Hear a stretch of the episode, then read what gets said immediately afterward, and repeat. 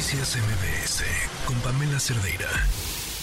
Y en otros temas, hablamos y hablamos y hablamos y hablamos del calor y hablamos de las temperaturas, pero no hablamos del cambio climático.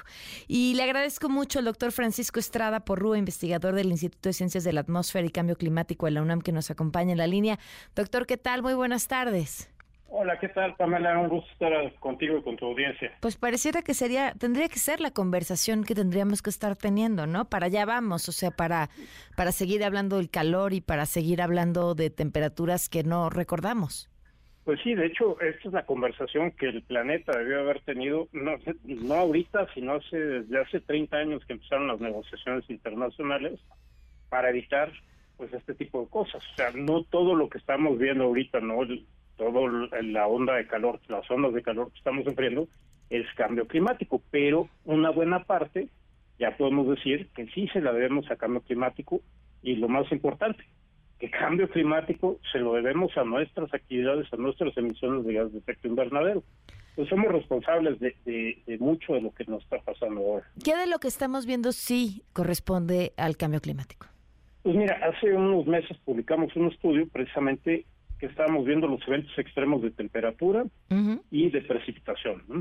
Entonces comparamos mediados del siglo pasado, que suena muy lejos, pero realmente para uno que ya no es un niño, este, hablar de 1960, pues no es tan lejos, ¿no? Comparamos las probabilidades de ocurrencia de eventos de calor extremo en aquel entonces con ahora.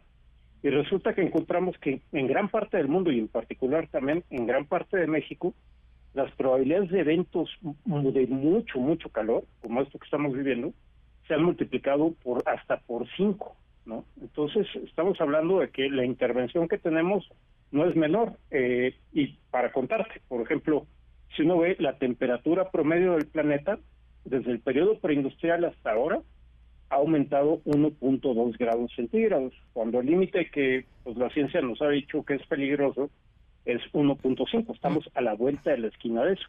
Y en México, para el mismo periodo, la temperatura promedio del país ha aumentado 1.7 grados centígrados nos calentamos más rápido que el, promedio del planeta. Por, qué? ¿Por qué? O sea, a ver, eh, en, cuando, hablamos de, los esfuerzos que se deben de hacer y de los resultados que se deben de hacer, pensamos en que los esfuerzos locales sirven de poco, que en realidad pues tendría que ser un, esfuerzo global. ¿Es así o no? O sea, o si nosotros nos ocupamos de lo nuestro, podríamos tener resultados directamente en nuestro territorio. Mira, en lo que hablamos de cambio climático, para mitigar cambio climático necesitamos esfuerzos globales para bajar eh, las emisiones y con ello detener el calentamiento global. Pero eso no nos exime, uno, de cumplir las promesas que hacemos y que luego nos hacemos pato con que ya no las cumplimos o a ver si este, engañamos con las definiciones de qué es este combustible limpio y ese tipo de cosas, ¿no? pero también hay otras tareas que se nos olvidan, o se le olvidan mucho al gobierno, que es, por ejemplo, tenemos muchas tareas pendientes con adaptación. No estamos adaptados ni siquiera para el clima de, de mediados del siglo pasado, mucho menos para este y mucho, muchísimo menos para lo que ya sabemos que viene.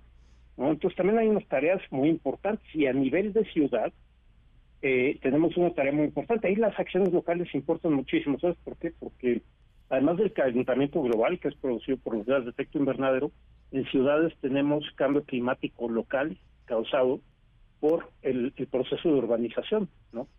Entonces, este proceso local también tiene una, tiene una importancia muy grande. Eh, la Ciudad de México en los últimos 100 años, su temperatura ha aumentado alrededor de 4 grados centígrados. Uno ha sido por calentamiento global y tres han sido por la urbanización. Entonces, las ciudades se vuelven un punto fundamental para, cuando uno piensa en, bueno, en la gente que lo va a sufrir y todo esto, pues la mayor parte de la gente vivimos en ciudades, ¿no? Entonces, hay muchas cosas que se pueden hacer también localmente, no para combatir el cambio climático local, o lo global, pero sí local y para bajar nuestros propios impactos, ¿no? Eh, imagínate la Ciudad de México, eh, con, como te digo, con tres o cuatro grados más, échale que para mediados de siglo tengamos dos grados más y para finales tengamos tres o cuatro grados más. ¿Tú te imaginas el sistema metro funcionando con una temperatura eh, anual promedio de 8 grados mayor que ahora? No, no veo cómo, ¿no? Ahora, sí, ¿por, qué México trae este, este, este porcentaje de mayor aceleración? Bueno, eso es por, digamos, porque nos toca, eh, por la posición geográfica, en la que estamos. Y ese, ahí hay un, punto muy importante. Eso es a nivel promedio del país. Pero si vemos cada punto en el mapa del país, podemos ver que hay lugares en México que en particular deberíamos estar muy preocupados. Por ejemplo, el norte del país hay tendencias de calentamiento de 6 grados por siglo. ¿En dónde? pues digamos toda la parte norte noroeste del país tiene ese tipo de, calentamiento. Eh, en, el sur sureste hay lugares que tienen hasta 5 grados, eh, una tendencia de 5 grados por siglo. El resto del país está en alrededor de 2 grados por siglo. Entonces hay zonas que tienen mayor calentamiento. Tendríamos que tener esto muy presente y tendríamos que estar desarrollando ya, desde hace mucho tiempo, medidas de reducción de riesgo, de adaptación para la gente que vive ahí y, y para la producción de cosas que necesitamos que ocurra en esos lugares. Francisco, necesitamos la semana entera para abarcar esta conversación. ¿Podemos seguir platicando el día de mañana?